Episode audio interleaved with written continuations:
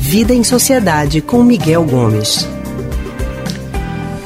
A gente vai conversar hoje com Miguel Gomes sobre uma questão que ninguém está livre, né? O fracasso. Pode acontecer com qualquer um. As frustrações muitas vezes são diárias. Acabam se atras... acabar se atrasando para o trabalho, não entregar algum projeto no prazo, não ir bem numa prova, mas tem muita gente que insiste em não querer encarar essa situação. E aí, para conversar com a gente, explicar melhor como lidar com tudo isso, a gente vai falar agora com Miguel Gomes, que é historiador, psicólogo e psicanalista do Centro de Pesquisa em Psicanálise e Linguagem, CPPL.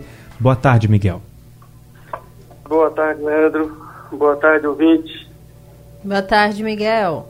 Oi. Miguel, como é que a gente faz para lidar com fracasso, com os fracassos do dia a dia, cotidiano mesmo? É preciso, é importante falar sobre eles?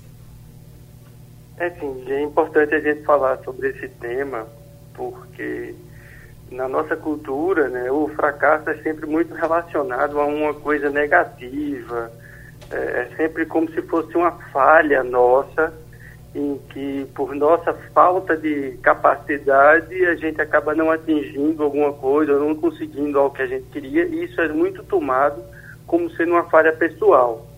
E aí a gente precisa entender que o fracasso ele está diretamente relacionado com a capacidade que a gente tem de vivenciar as experiências de frustração.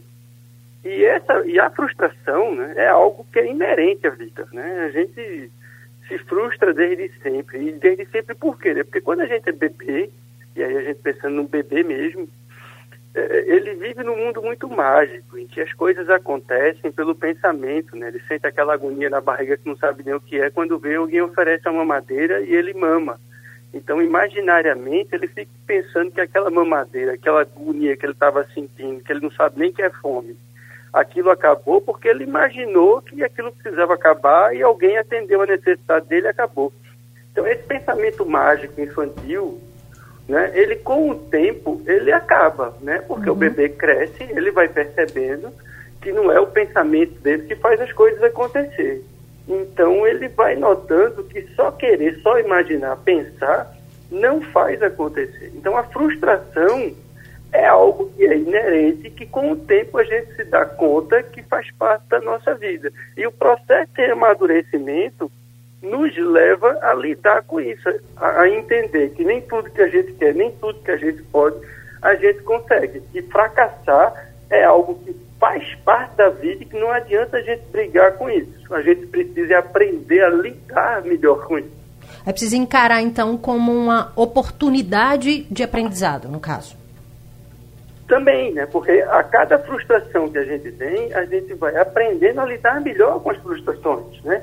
tem, tem é, a gente pode pensar na frustração do fracasso, e aí a gente tem, por exemplo, uma frase de Churchill, né, que é atribuída a Churchill, que ele diz assim, o que é, que é o sucesso, né, que seria o contrário, a frustração.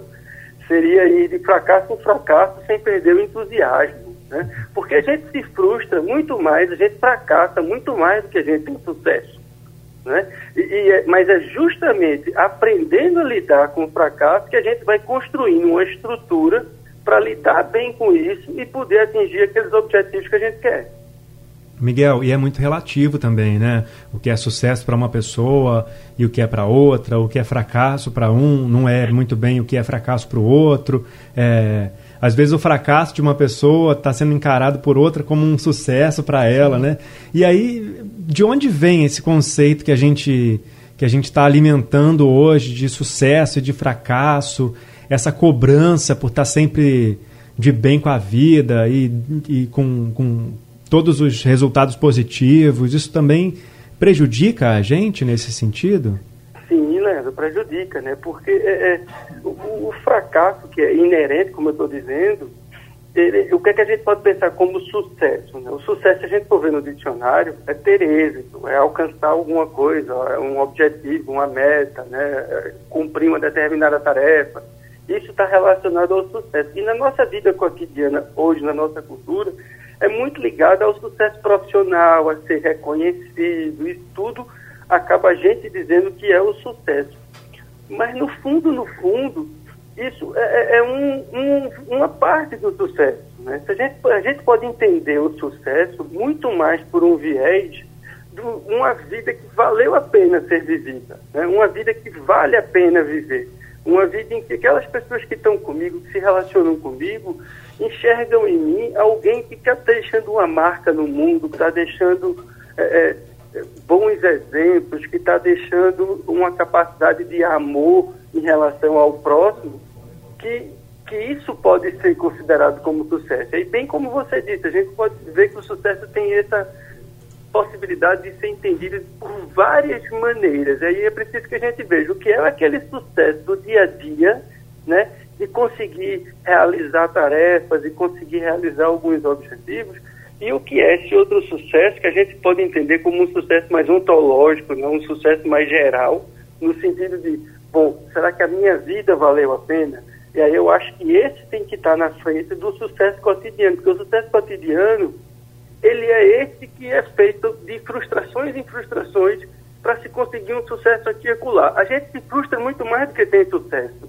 No entanto, a nossa cultura valoriza muito essa coisa do sucesso e a gente fica nessa ilusão de que todo mundo está tendo sucesso o tempo todo. E aí, com rede social, então, já viu, né? É. Que todo mundo só está brilhando nas redes sociais. Então, a gente precisa entender que o fracasso cotidiano não é um fracasso de vida. A uhum. vida é um, é um tempo muito mais longo que a gente vai perceber ele lá na frente, mas que ele é construído hoje em dia no fortalecimento desses vínculos e dessas relações que a gente tem no dia a dia com as pessoas que a gente gosta e que a gente ama.